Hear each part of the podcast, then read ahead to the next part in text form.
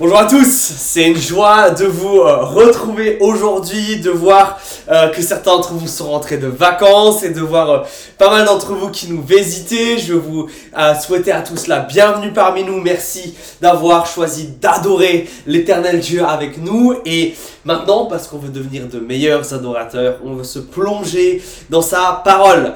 Alors, on est dans une série euh, dans notre église qui s'appelle De la parole aux actes. On étudie le livre des actes des apôtres.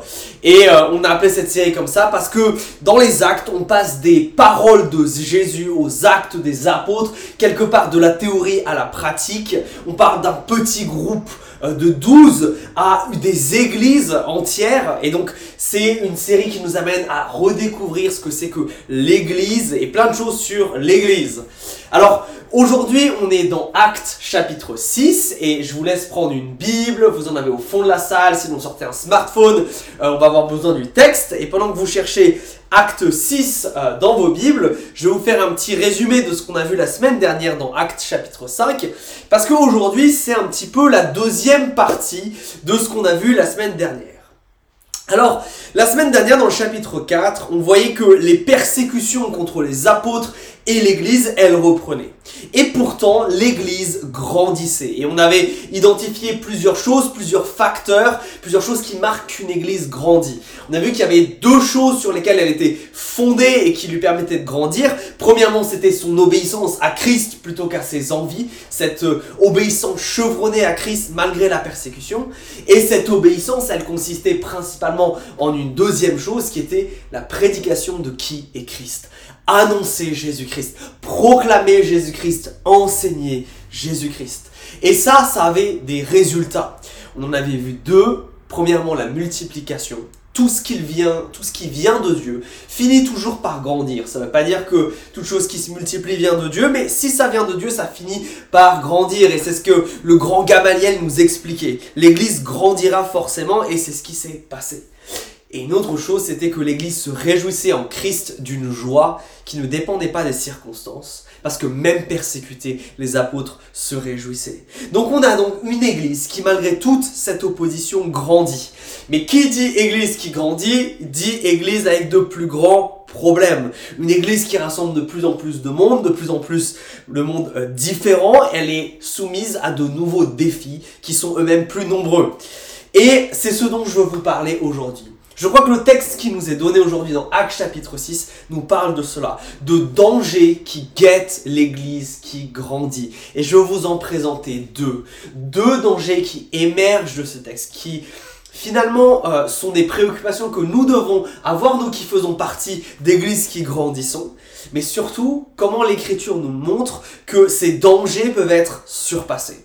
Alors, reprenons notre lecture, Actes chapitre 6. Je commence au verset 1. En ces jours-là, comme les disciples se multipliaient, les gens de langue grecque se mirent à maugréer contre les gens de langue hébraïque, parce que leurs veuves étaient négligées dans le service quotidien. Les douze convoquèrent alors la multitude des disciples et dirent Il ne convient pas que nous délaissions la parole de Dieu pour servir aux tables. Choisissez plutôt parmi vos frères sept hommes euh, de qui on rende un bon témoignage, rempli d'esprit et de sagesse, et nous les chargerons de cela. Quant à nous, nous nous consacrerons assidûment à la prière et au service de la parole. Ce discours plut à toute la multitude. Ils choisirent Étienne, homme plein de foi et d'Esprit Saint, Philippe, Procor, Nicanor, Timon, Parménas et Nicolas, prosélytes d'Antioche ils les présentèrent aux apôtres qui, après avoir prié, leur imposèrent les mains. La parole de Dieu se répandait, le nombre de disciples se multipliait rapidement à Jérusalem, et une grande foule de prêtres obéissait à la foi. Je m'arrête ici.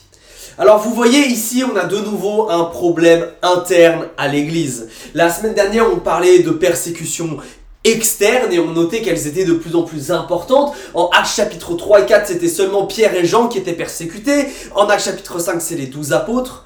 Pareil, au tout début d'Actes chapitre 5, c'est seulement deux personnes qui causent des troubles dans la communauté. Et ici, on a une véritable euh, division, on a presque des, des clans qui se forment, n'est-ce pas? Et on voit une église qui grandit, bah, des problèmes de plus grande ampleur. Alors, Quel est ce, premier problème, ce premier défi que l'Église euh, doit relever et qui va se transformer, après vous allez le voir, en danger Ce premier défi, c'est un problème de solidarité. Un problème de solidarité entre les membres de l'Église. Rappelez-vous, la première Église, elle a une éthique de la générosité absolument exceptionnelle. Dans la première Église, on ne supporte pas l'idée que quelqu'un qu'on appelle notre frère, quelqu'un qui va passer l'éternité avec nous, qui est sauvé par Christ, qui est aimé par Christ, qui prend la Sainte Seine avec nous, puisse avoir faim, souffrir de faim sur terre. C'est pas possible que quelqu'un que j'appelle mon frère meure de faim à côté de moi. Et leur manière de pallier à ça, entre autres, c'était évidemment de manger ensemble, mais il était courant que certains comme Barnabé, qu'on nous avait présenté dans le chapitre 4, vendent même certains de leurs biens pour constituer une forme de, de cagnotte qui aide à acheter de la nourriture.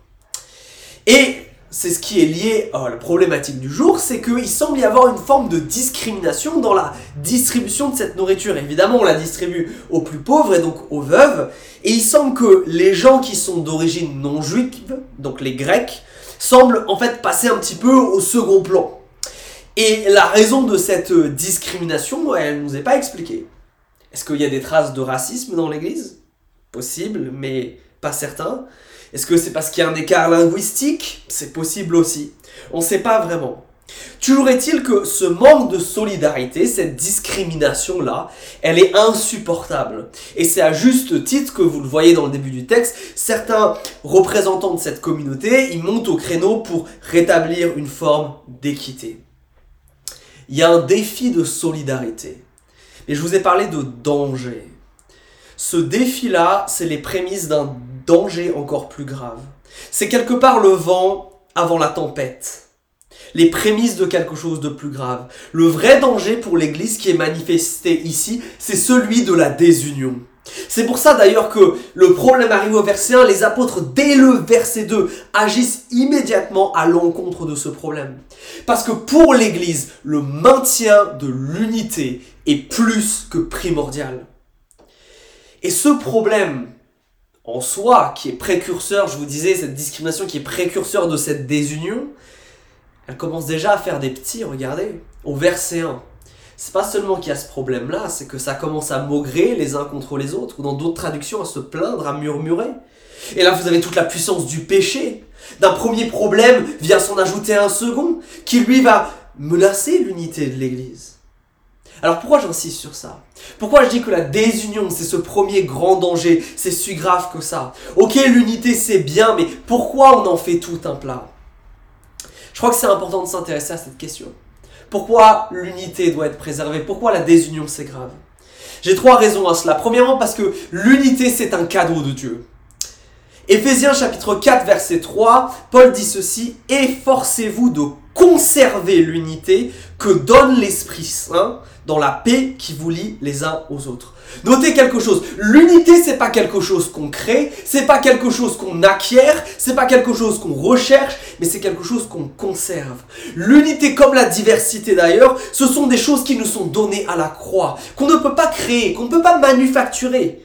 Notre nation essaye de le faire depuis des décennies et n'y arrive pas. Non, ce sont un cadeau de l'Esprit Saint. C'est ce que ce texte nous dit. Qu'est-ce que ça veut dire ça?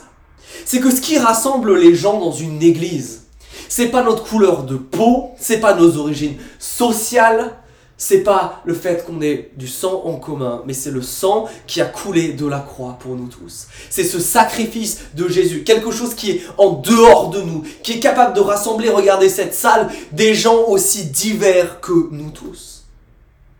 Nous commençons avec l'unité. Nous avons ce privilège, ce cadeau-là de la part de Christ. Comme dit Paul, c'est quelque chose dont on doit conserver, dont on doit prendre soin, parce que justement, c'est un cadeau de Christ. Mais je sens qu'on n'est pas tous convaincus par ça. C'est pas une assez grande raison.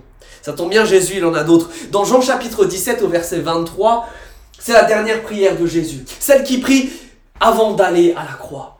Et dans cette prière, il prie pour plusieurs choses, mais à la fin de cette prière, il prie en particulier pour nous, pour vous et moi, pour les gens qui croiront grâce au témoignage des apôtres. Et regardez ce que Jésus dit. Jean 17, 23, qu'ils soient parfaitement un et qu'ainsi le monde puisse reconnaître que c'est toi qui m'as envoyé et que tu les aimes comme tu m'aimes. Qu'est-ce que Jésus est en train de dire ici? Jésus pourrait prier pour plein de choses. Pour qu'on soit une église qui s'aime. Pour qu'on soit une église qui soit d'accord sur tout théologiquement. Ça, ça, ça, crée, ça, ça empêcherait plein de problèmes, n'est-ce pas, si Jésus avait prié pour ça? Mais Jésus voit comme une urgence, comme une chose à demander au Père, que l'Église reste unie.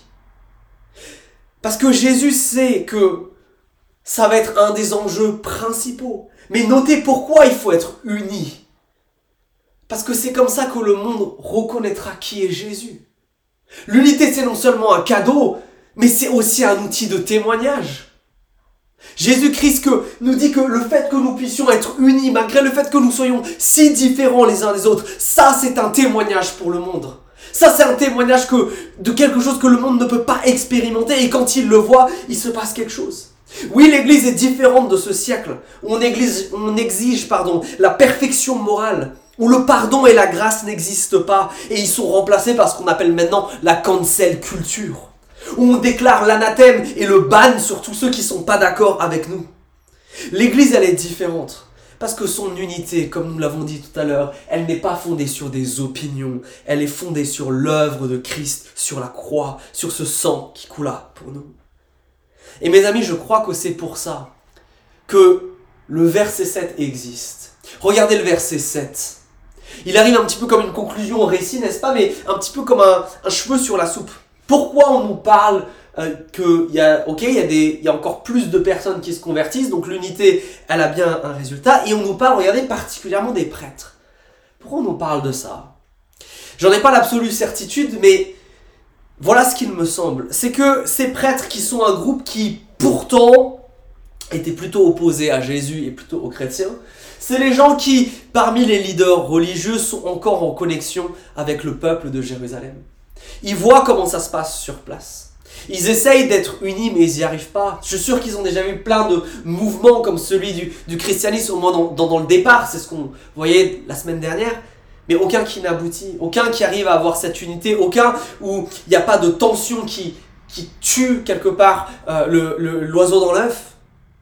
Mais là, ils voient une église qui est unie malgré des divisions. Et je crois que c'est ça qui fait que tout d'un coup, ces gens-là, qui voient quelque chose de nouveau, quelque chose qu'ils n'ont pas l'habitude de voir, se tournent vers Jésus-Christ. Oui, l'unité, c'est fondamental, non pas parce que c'est juste un cadeau de Dieu, mais parce que notre témoignage pour le monde en dépend. Ces gens qui étaient si récalcitrants, récalcitrants pardon, à l'évangile, aux beaux arguments de Jésus et même aux miracles, vont se laisser convaincre par l'unité. Je trouve ça absolument exceptionnel. Mais il y a une raison encore plus importante que celle-ci. C'est que nous ne pouvons pas nous présenter devant Jésus-Christ en n'étant pas unis. Jésus le dit dans Matthieu chapitre 6, il dit si ton frère a commis une offense contre toi, avant d'aller au temple, avant d'aller à l'église adorer Dieu, qu'est-ce que tu fais? Tu vas d'abord te réconcilier. Tu peux pas adorer et t'unir un Dieu qui est si grand, si bon, si tu es divisé avec ceux qui font partie du peuple de Dieu sur cette terre. Et Paul nous parlera du même principe. Il nous dit à l'église de Corinthe, dans le chapitre 11 que, de la lettre aux Corinthiens, que certains meurent ou sont malades dans cette communauté. Pourquoi? Parce que quand ils prennent la Sainte Seine, ils viennent diviser. Ils viennent pas en tant que frères et sœurs, ils viennent dans la désunion. Et parce qu'ils viennent dans la désunion, qu'est-ce qui se passe? Christ ne les reçoit pas. Waouh Donc ma communion avec Dieu, elle dépend aussi de l'unité avec l'Église.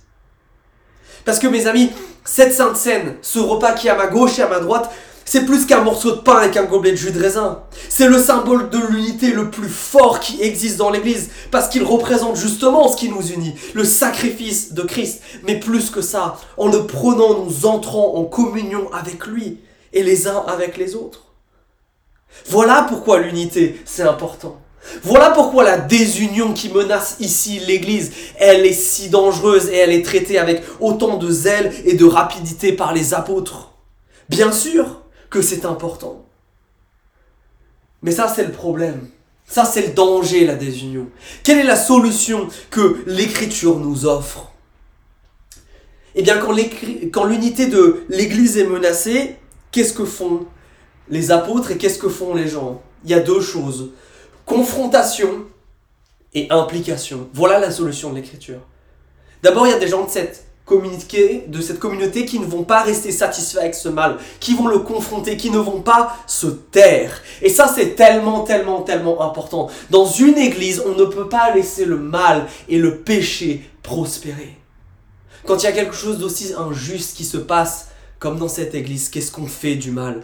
On le confronte, on ne le laisse pas prospérer, parce que sinon il prend racine, il détruit et il désunit. C'est pour ça que les apôtres réagissent aussi vite. Et si vous étiez cette année avec nous en groupe de maison, vous, vous, devez un peu vous y connaître sur euh, ce, sujet-là parce que on a parlé de la confrontation. La confrontation que Dieu veut, elle nous est donnée dans, dans Galates chapitre 6, versets 1 et 2.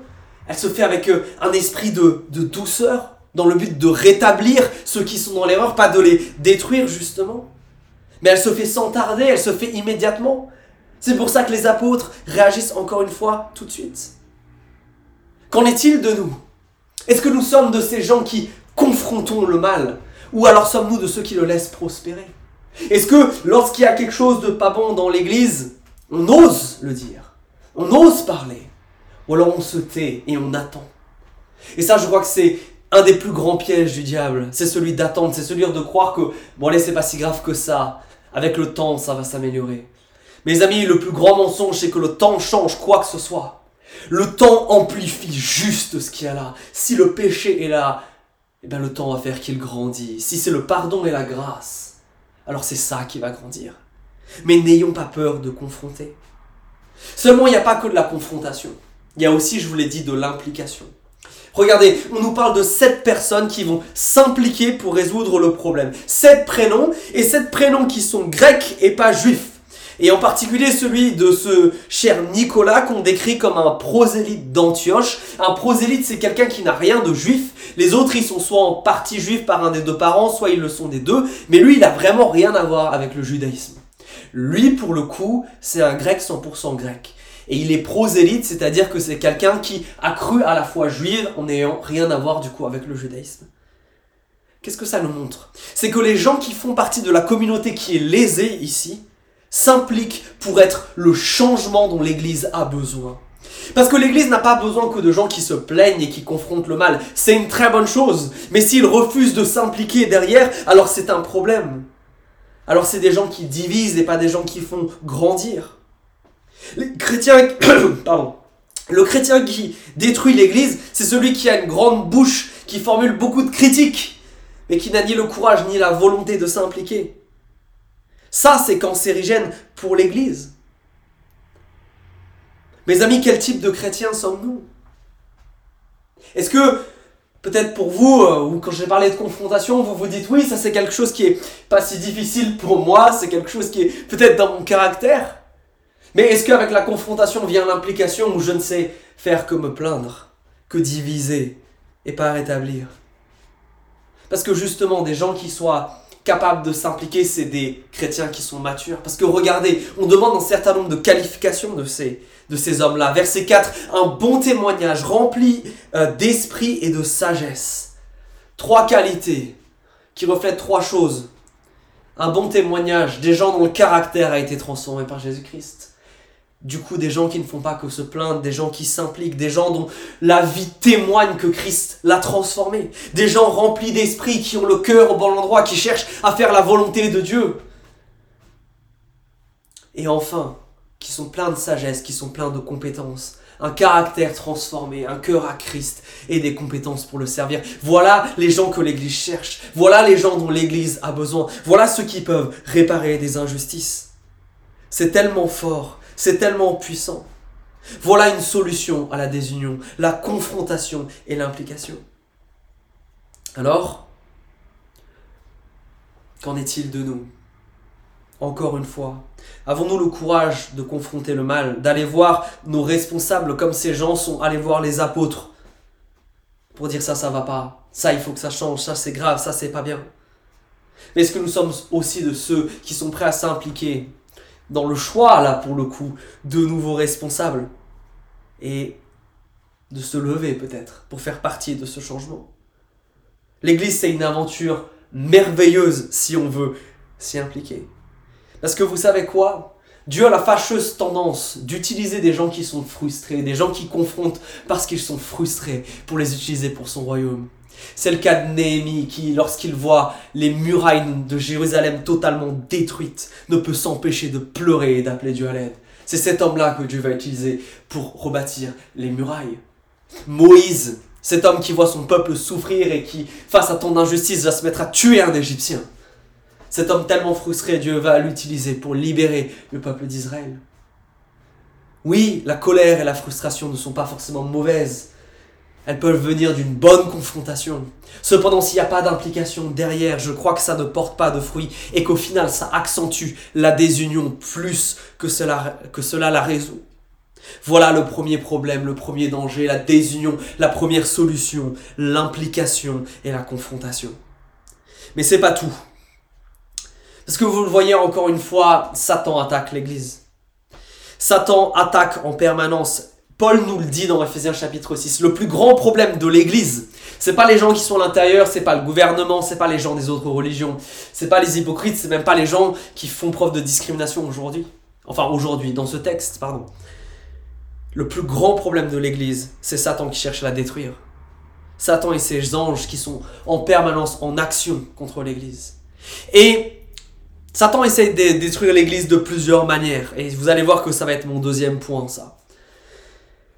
Première manière, il essaye d'attaquer l'Église de manière frontale. Mais il semble que dans ce texte, il n'y arrive pas. D'ailleurs, il n'y est pas arrivé avant. Il a essayé de mettre à mort les apôtres en les envoyant devant le tribunal même qui a condamné Jésus. Intelligent de la part de Satan.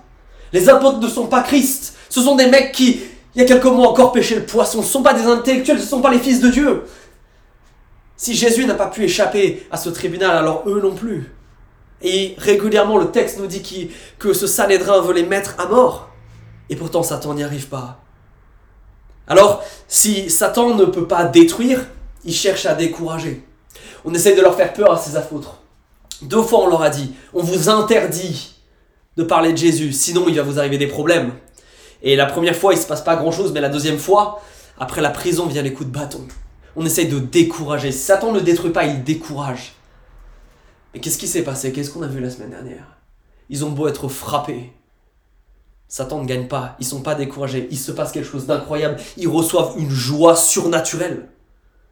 Alors si Satan ne peut pas décourager, si Satan ne peut pas détruire, il va faire une troisième chose, et c'est le deuxième danger qu'on voit ici. Satan va distraire. Et c'est bien souvent la tactique qu'il emploie. Et c'est le deuxième danger pour une église qui grandit que celle de la distraction. Satan a perdu tellement de pouvoir à la croix. Rappelez-vous ce que nous, ce que nous avons vu dans Colossiens chapitre 2. Que lui et toutes ses puissances spirituelles ont été défaites. Jésus a conquis la mort. Son pouvoir est vraiment faible.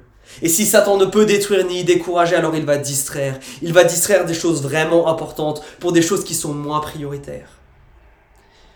Pourquoi je vous dis ça? Parce que c'est corrélé à la réaction des apôtres. Notez que les apôtres ne se chargent pas de la distribution eux-mêmes. Ils convoquent tout le monde et ils délèguent. Mais regardez la raison pour laquelle ils délèguent au verset 2. Ils disent, il ne convient pas ou il n'est pas légitime que nous délaissions la parole de Dieu pour servir aux tables. C'est pas légitime pour eux de faire ça? Mais c'est quoi ces responsables d'église? Ils, ils, se croient supérieurs que cette tâche, elle est, trop incommodante pour eux Qu'ils sont au-dessus de ça? Est-ce qu'ils sont imbus d'eux-mêmes? Est-ce qu'ils sont, est-ce qu'ils croient qu'ils sont trop importants pour s'occuper d'une tâche aussi simple? Est-ce que c'est pas aussi vraiment la tâche des apôtres que celle de s'occuper des, des gens de l'Église?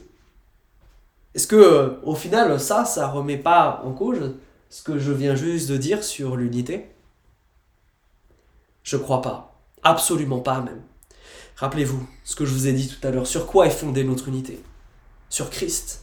La prédication, l'annonce et l'enseignement de qui est Christ. C'est ce qui est au centre de l'Église. C'est la fondation de l'Église. C'est ça qui peut créer l'unité. Si ça, c'est pas là, l'unité ne peut pas exister. Si on jette là par la fenêtre l'annonce de l'évangile et sa prédication pour s'occuper, dans ce cas, de choses importantes, de choses légitimes, si on fait passer ces choses qui sont au second plan au premier plan, C'est comme si on essayait de construire une maison tout en ayant jeté les plans de l'architecte.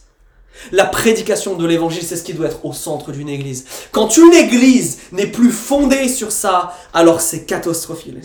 Quand nos églises renversent l'ordre des priorités, quand le focus de l'église n'est plus vertical, si vous me pardonnez le jeu de mots, c'est-à-dire n'est plus centré sur la gloire de Dieu, et sur cette gloire de Dieu, comment en faisant des disciples, si ça devient autre chose que ça l'église, alors si elle est centrée sur les hommes et plus sur Dieu, elle devient horizontale. Et nous perdons l'essence de ce qui fait l'Église. Notez bien que ce besoin ici, il est important, il est véritable, il faut faire quelque chose. Mais les apôtres ne s'en occuperont pas eux-mêmes, parce que ça serait les distraire, ça serait renverser l'ordre de leur priorité. Eux doivent s'occuper du plus important, et nous devons garder ce plus important glorifier Dieu en faisant des disciples de Christ qui portent du fruit. Quand nous quittons cette verticalité, nous nous laissons distraire par Satan et happer par lui. Mes amis, Satan, c'est le roi de la distraction, de la perte de temps. Parce qu'être distrait, ça nous fait changer nos priorités. Ça nous fait quitter de manière très subtile ce que nous devons faire, ce que nous savons que nous devons faire, pour des choses qui sont secondaires. Et c'est le problème des apôtres, mes amis.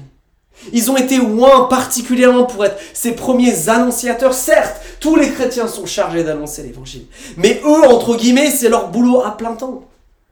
Satan essaye de les distraire ici. Qu'ils ne fassent plus ça, qu'ils s'occupent de quelque chose qui est bon pourtant, quelque chose qui est légitime, un souci qui est vrai. Mais en faisant ça, on perd l'essence de l'unité, on perd l'essence de l'Église, et l'Église est alors en danger. La preuve que c'est ce qu'il fallait faire, c'est encore une fois ce verset 7. L'Église, malgré tout, grandit parce qu'elle n'a pas changé ses priorités. Et ça, ça nous pose une question. Est-ce que nos églises sont toujours centrées sur la gloire de Christ? La gloire de Christ est rien que la gloire de Christ, en faisant des disciples de Christ. Parce que s'il n'y a pas ça, si le but de l'Église, c'est premièrement de passer du bon temps ensemble, si le but de l'église, on y va juste pour ça, parce que ça nous fait du bien, parce qu'on passe du bon temps, parce que la musique est bonne, alors en quoi on est différent d'une association ou d'un club? En rien.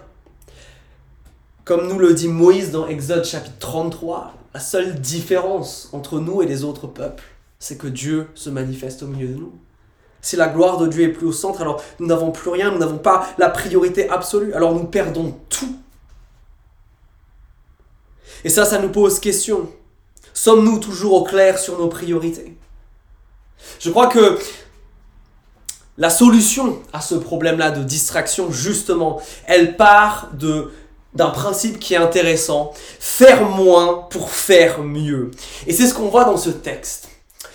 Si on avait regardé Actes chapitre 4, pardon, à la fin du chapitre 4, on aurait su que euh, quand il y avait des collectes pour euh, d'argent pour nourrir les gens. L'argent était donné aux apôtres et les apôtres le distribuaient. Donc les apôtres étaient partie prenante au final de ce processus, ils avaient un rôle dans tout ça. Mais notez que ici, du coup, ils vont tout déléguer à d'autres. Ils vont quelque part se mettre en arrière pour faire moins dans le but de faire mieux. Ils vont faire moins de choses ici pour faire mieux ensuite mieux dans la prédication de la parole de Dieu. Et ça, c'est important. Et je vais vous raconter une anecdote qui nous est arrivée en église récemment.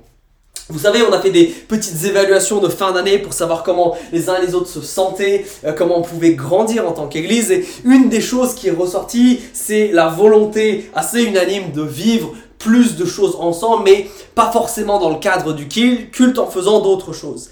Et une idée est très vite arrivée, celle de faire un petit week-end d'église à la rentrée. Sauf que euh, quand euh, moi et Jérémy on nous a annoncé ça, tous les deux on a eu une goutte de sueur qui a commencé à perler sur notre front.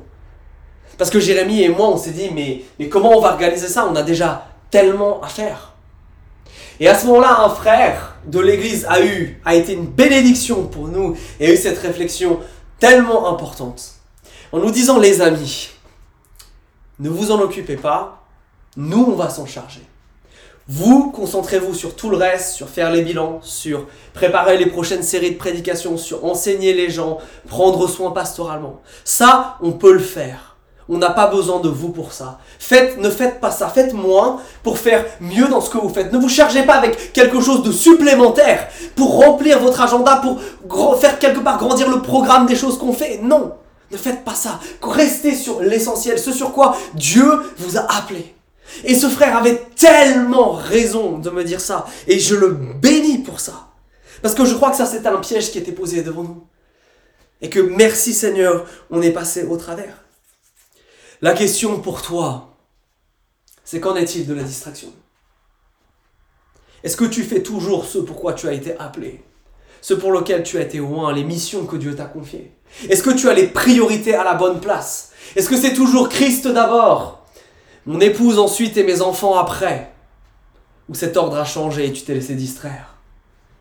Est-ce que c'est ma vie spirituelle d'abord et ma vie professionnelle ensuite? Est-ce que mes priorités sont à la bonne place? Parce que rappelez-vous, la distraction, c'est ce danger qui qui guette l'Église. Alors, comment je fais pour faire moins euh, et mieux? Ou comment je fais pour redéfinir finalement mes priorités? Parce que c'est un petit peu dur ça. Premièrement, nos priorités doivent être orientées par la mission que Dieu nous a confiée. La bannière qui est à côté de moi.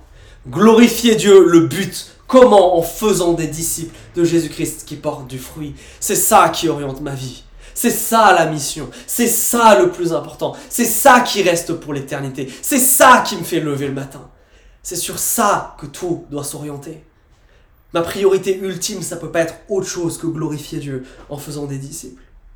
Deuxième chose, c'est pas qu'en fonction de la mission, mais c'est aussi en fonction de ce que Dieu t'a déjà révélé et t'a déjà donné. Certains d'entre vous, Dieu leur a donné des appels particuliers, à être des témoins dans un environnement, dans un travail, à être parents, à être impliqués parmi tel ou tel voisin. C'est ça vos priorités. Proclamer Christ là où vous êtes. Être en cohérence avec ce qui vous a déjà été révélé. Imaginez un instant que moi, en tant que pasteur, je décide tout d'un coup de partir et puis euh, aider la Croix-Rouge, je ne sais pas, au Zimbabwe par exemple. Oh, ça serait quelque chose de super. Mais je serais en train de négliger ce que Dieu m'a demandé de faire ici, tout de suite et maintenant, et je serais dans le péché. Je ne serais pas devant vous. Mes amis, c'est comme ça qu'on fait moins et on fait mieux en redéfinissant nos priorités, premièrement en fonction de la mission et en fonction de l'appel que Dieu nous a donné.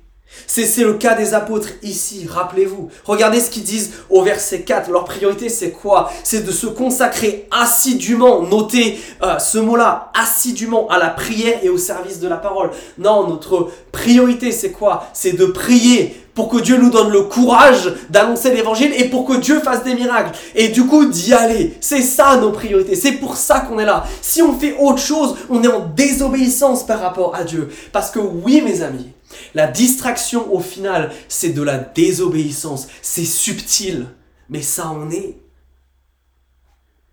Et notez que pour pouvoir faire moins, il bah, faut quand même qu'il y ait quelqu'un qui fasse les choses. Alors qu'est-ce que font les apôtres? Ils ont l'humilité de se mettre en arrière. Non seulement pour faire moins, ils vont redéfinir leurs priorités, ils vont les baser bien sur leur mission, sur ce que Dieu a révélé, mais ils vont aussi multiplier. Ils vont avoir l'humilité de se mettre en retrait. Oui, là, il y a un problème. Peut-être même qu'on pourrait dire qu'ils ont une part dans ce problème, parce qu'ils n'ont pas forcément bien géré le truc. Peut-être. C'est peut-être un peu poussé, ça. Mais en tout cas, ils ont l'humilité de redescendre en arrière, de dire on va laisser quelqu'un d'autre se lever, quelqu'un d'autre prendre cette place-là. Parce que bien souvent, c'est ça aussi le problème. On n'arrive pas à faire moins parce qu'on n'ose pas donner à quelqu'un d'autre, parce qu'on n'ose pas multiplier, parce qu'on n'ose pas faire participer. Et on se dit que si déjà nous on n'y arrive pas, alors l'autre n'y arrivera pas. Et je crois que c'est un très très très grand piège. Parce qu'au final, on s'enferme dans une spirale d'échec. On n'arrive pas à faire les choses, alors on essaye d'en faire plus, mais on n'y arrive toujours pas parce qu'on n'a pas les bonnes priorités. Et on s'enferme dans un cercle vicieux comme ça. Alors que là, tout l'enjeu, c'était la multiplication, que les apôtres ne s'attachent pas à cette chose en particulier, mais qu'ils puissent la donner à d'autres qui sont compétents. Et ce qui est incroyable et qu'on va voir dans les prochaines semaines, et l'année prochaine pour le coup aussi, c'est comment Dieu va se servir de cette expérience pour faire émerger des leaders qui vont ensuite prendre de plus en plus de responsabilités dans l'Église. et qui va permettre encore à l'Église de grandir. Donc mes amis, qu'en est-il? Nous. Qu'en est-il de nos églises? Est-ce que nous sommes unis? Ou est-ce que nous venons à la Sainte Seine divisés parce qu'il y a des querelles entre nous? Est-ce qu'on peut dire ça de nos églises? Nous sommes unis. Est-ce qu'on peut dire que nous ne sommes pas distraits par des choses secondaires, par des conflits qui ont duré et duré et qu'on n'a pas résolus Est-ce qu'on est toujours à fond pour cette mission d'annoncer l'évangile? De faire des disciples de Christ, tout ça pour rendre gloire à Dieu. Est-ce que c'est ça qui brûle au fond de nous? Est-ce que c'est ça qu'on voit dans nos églises? Parce que si c'est pas le cas, il est temps peut-être que la réforme arrive. Et la réforme, elle commence par l'intérieur.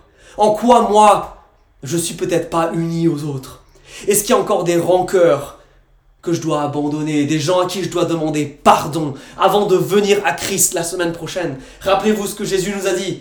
Ne va pas au temple si t'es pas réconcilié avant dimanche prochain avec qui je dois me réconcilier dans l'assemblée pour être en unité. Est-ce que j'ai connaissance de quelque chose de, qui menace l'unité dans l'église et je me tais et j'ose pas le confronter? Est-ce que là j'ai à agir cette semaine et aller peut-être trouver mes responsables d'église? Est-ce que cette semaine, euh, c'est peut-être aussi le temps pour moi de m'engager? J'ai été critique pendant longtemps, maintenant il est peut-être le temps de se bouger. Et qu'en est-il de la distraction? Qu'en est-il de ça? Est-ce qu'on est encore concentré sur l'essentiel? Est-ce que tu es dans une saison de ta vie où tu obéis à Christ ou est-ce que tu fuis? Voilà les questions auxquelles je voudrais qu'on réfléchisse un instant. Je veux vous y inviter à y réfléchir sérieusement parce que si un texte comme ça nous est donné, c'est justement pour qu'on en fasse quelque chose. Et dans un instant, on va mettre la solution aux deux dangers ensemble, on va prendre la Sainte Seine. Pourquoi la Sainte Seine? Parce qu'il n'y a rien qui peut nous unir plus que ça. C'est le moment où on est tous égaux, tous des saints qui péchons encore malheureusement, qui s'approchent de Dieu, qui vont vers lui, qui vont à la table des Christ parce qu'ils sont invités, mais qui y vont unis. On va la prendre dans un instant. Est-ce que tu es uni avec les gens de cette salle? Est-ce qu'il y a des divisions? Auquel cas, je t'inviterai pas à l'apprendre. Mais si tu veux t'unir à Christ et à l'Église, ça va être le moment de l'apprendre. On a dit le deuxième danger, c'est la distraction. Celle d'être sur autre chose que sur les priorités de Christ. La priorité de Christ, elle est là. Christ ne nous a pas demandé de, de prêcher des longues prédications et qu'elles soient jolies et dynamiques. Il ne nous a pas demandé de faire une belle louange. Il nous a demandé de nous faire baptiser et de prendre la Sainte Seine. Voilà ce qu'il a ordonné à ce que l'Église continue jusqu'à ce qu'il revienne. Parce que ça nous centre sur Christ. Parce que ça remet nos priorités à la bonne place. Celle de personnes qui ne méritent pas d'être sauvées, pourtant que Dieu a aimé. Mes amis, je vous propose de prendre maintenant un temps de silence, un temps où on réfléchit à tout ça. Et après ce temps-là, la musique va, va démarrer et euh, on va chanter un chant qui nous rappelle la croix. Et si vous voulez vivre ça, l'unité, et si vous voulez reprioriser peut-être votre vie, c'est le moment pour vous d'aller chercher du pain, chercher du jus de raisin, de vous lever, parce que c'est un acte qui nous engage chacun personnellement, et ensuite d'aller vous rasseoir. Et ensuite nous prendrons tous ces éléments ensemble.